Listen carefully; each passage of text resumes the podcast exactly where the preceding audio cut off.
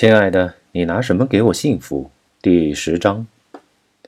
钱海明放下手机，对麻子说道：“没事儿，他没报警。”麻子点点头，拍了拍钱海明的肩膀。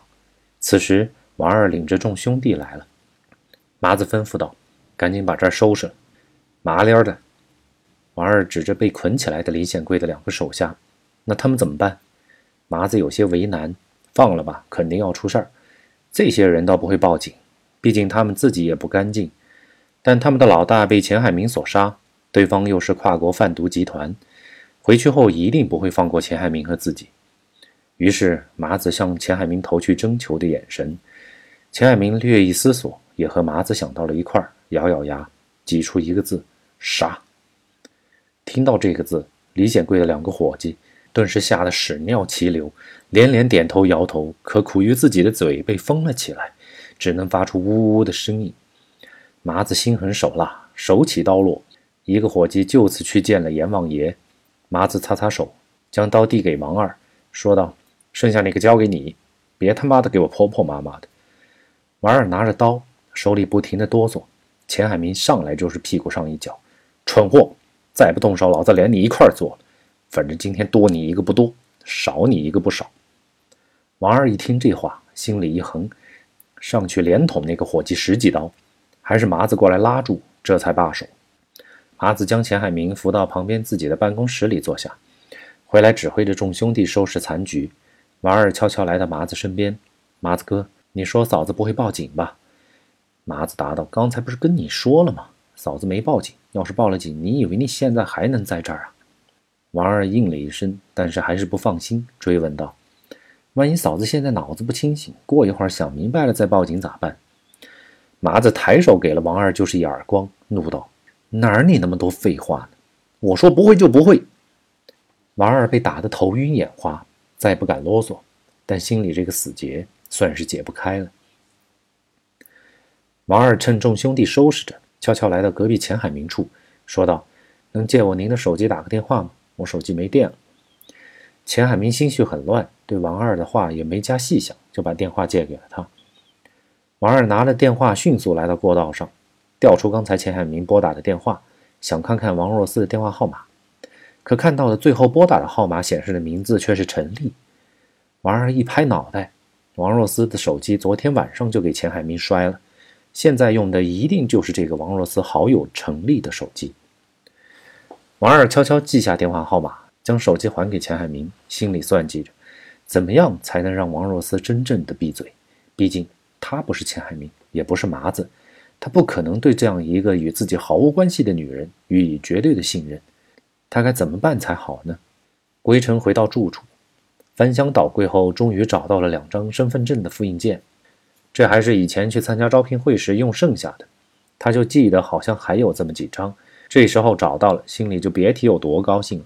金丹丽在一旁看着像个孩子的郭一晨，嘴角也露出了笑容。金丹丽看看时间，走吧，赶紧给人家送过去。真是天无绝人之路啊！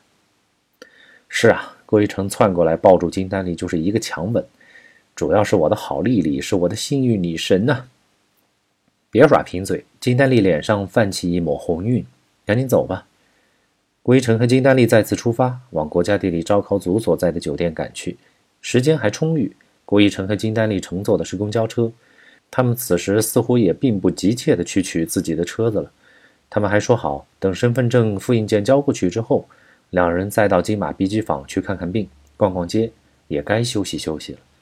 郭一成和金丹丽坐在公交车的尾部，正悠闲地看着车窗外的风景。对郭一成来说，现在这种失而复得的心情，真是很难用言语来形容。可就在这时，郭一成看见了几个人从街对面的一栋写字楼里出来。郭一成不看还好，一看却发现有几个人好像就是昨天殴打自己的人。那时候虽然自己被打懵了，可他还是确信自己能够认出那么一两个的。郭一成扯了扯金丹丽道：“丽丽，那边有几个人，好像就是昨天打我的。”金丹丽顺着郭一成的视线看过去：“你确定吗？”郭一成点点头。金丹丽从郭一成眼中喷着火的眼神就能看出来，郭一成应该不会认错。那怎么办？咱们叫警察？金丹丽急切地问。“先把正事儿办了要紧，等一下回来直接带警察过来。”我这不行，还能让他们跑了？我看见他们从那栋写字楼里出来的。”郭一成恨恨的道。郭一成和金丹丽很快就将证件的复印件送到了地方，然后马不停蹄又赶到了钱海明所在的写字楼门口。金丹丽问道：“现在咱们怎么办？”郭一成想了一想，先打电话给陈警官吧，听听他怎么说。陈警官就是昨天给郭一成做笔录的警官，他临走时留下了一张警民联系卡。金丹丽将卡片拿出来，照着上面电话打了过去。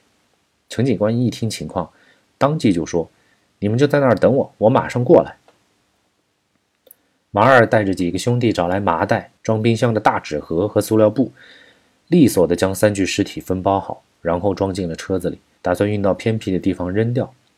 跟王二在一起的这几个兄弟，都是平时不太得钱海明的意，所以和王二一样，只能干这些粗活、累活、危险活。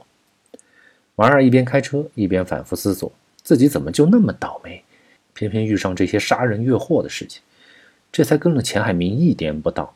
想靠着混黑道发点财的梦想不仅没有实现，还常常惹得一身骚，背黑锅他背了几次，最长的一次还蹲了十五天的耗子。王二越想越气，看着身边的几个兄弟，说道：“妈的，老子不干了！孩子，你说，人他们杀，白粉他们吞，这个他妈勾当倒让我们来做，什么玩意儿？”海子长得虎头虎脑，身强力壮，平时一直充当钱海明的打手。可脑子很笨，最经不起鼓动。此时一听王二这么说，一拍脑袋道：“是啊，太他妈不公平了！”海子一说话，剩下几个人也跟着起哄。王二见一计得手，趁热打铁道：“照啊，咱们也不是说要明哥怎样，但至少得公平对待咱们呀。”包括海子在内的几个人纷纷点头。王二接着道：“我看这样吧，咱们先把尸体藏好，回去和明哥讨点粉。”咱几个分，爱用的用，爱卖的卖。要是明哥不给，咱就悄悄报警，让明哥也知道咱的厉害。海子等人本就是些瘾君子，一听有这样的好处，哪还记得钱海明姓甚名谁？纷纷答应下来，说以后就跟着王二混，还一口一个二哥的叫唤。王二见大功告成，心里别提有多美了，带着兄弟们找了个隐蔽的地方，将尸体藏好，便返回了写字楼。郭一成和金丹丽在写字楼门口等了十多分钟，陈警官就到了，另外还带了两个民警。陈警官问道：“你们看清楚了吗？他们就在这楼里边？”郭一成道：“那是之前看见，现在我不确定还在不在。”接着，郭一成就把刚才先去送身份证复印件的事儿给陈警官说了。陈警官听后怒道：“你这不是胡闹吗？现在这种情况，你让我去哪里找？万一他们只是途经这里呢？”不会的，我看见他们从这楼里走出来的。”郭一成降道。“走出来，走出来，那就更不能说明问题了。”陈警官又好气又无奈。“那至少进去看看啊！”郭一成不死心。“里面少说也有几十家公司，怎么找？你知道他们叫什么名字吗？”陈警官问道。“不知道。”顾一成其实很想告诉陈警官王若思的事情，但是打过几次交道之后，顾一成至少认为王若思不是坏人。他不想伤害他，于是话到嘴边，还是忍了下去。陈警官没好气地看着顾一成，做事也不经过脑子。算了，你们俩进去到处看看，有可疑的人先盘问，发现问题赶紧通知队里。后边这句则是对两个手下说的。说罢，陈警官就先行离开了。